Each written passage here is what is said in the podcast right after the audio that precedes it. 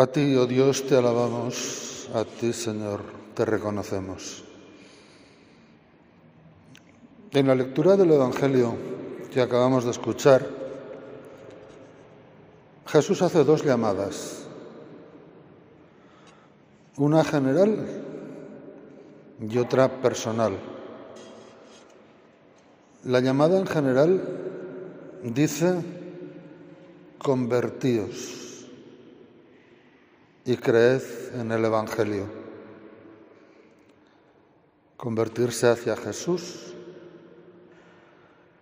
porque Jesús no había venido nunca, no había venido antes.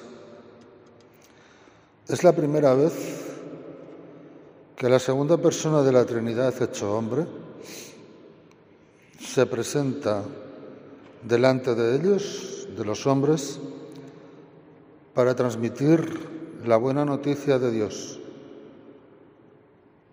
Convertirse a Él es abrirse a Él, a su identidad, abrirse a su personalidad abrirse a su mensaje, a su enseñanza, pero sobre todo a su persona. Convertirse a Jesús es dar crédito de que Él es el Hijo de Dios, dar crédito de que Él es el enviado de Dios, el Mesías, el ungido, el Cristo. Es dar fe de que con Jesús, Dios está con nosotros. Por eso se ha cumplido el tiempo y el reino de Dios está ya presente en la persona de Jesús. Esa llamada general es para todos. Convertíos hacia Jesús, creyendo sus palabras, creyendo su mensaje creyendo la buena noticia. Convertíos poniendo en Él la confianza. Convertíos reconociendo su persona y su palabra como palabra del Padre que lo ha enviado. Convertirse a Jesús va a ser, por tanto, vivir de ahora en adelante con Jesús vivir de ahora en adelante los valores del reino, vivir de ahora en adelante con los criterios de Jesús. Su enseñanza cala en aquellos que la hacen vida. El que escucha y no hace vida es como si no escuchara. Hay que hacerlo vida y haciéndolo vida, entonces sí estaremos convirtiéndonos a Jesús, convirtiéndonos a Dios, porque quien le ve a Él ha visto al Padre, y quien le complace a Él, complace al que lo envió. La llamada personal es la que le hace a los pescadores de Galilea, a Andrés y a Simón, a Santiago y a Juan. Esta llamada no es para todos. Esta llamada tiene nombre, va por el nombre. Esta llamada conlleva el cambio de función, de misión en la vida.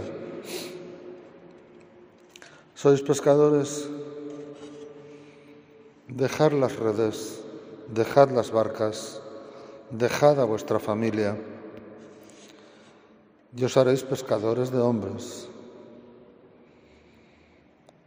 La traducción que nos traen los nuevos libros litúrgicos dice, venid en pos de mí, en pos, pos es detrás, después.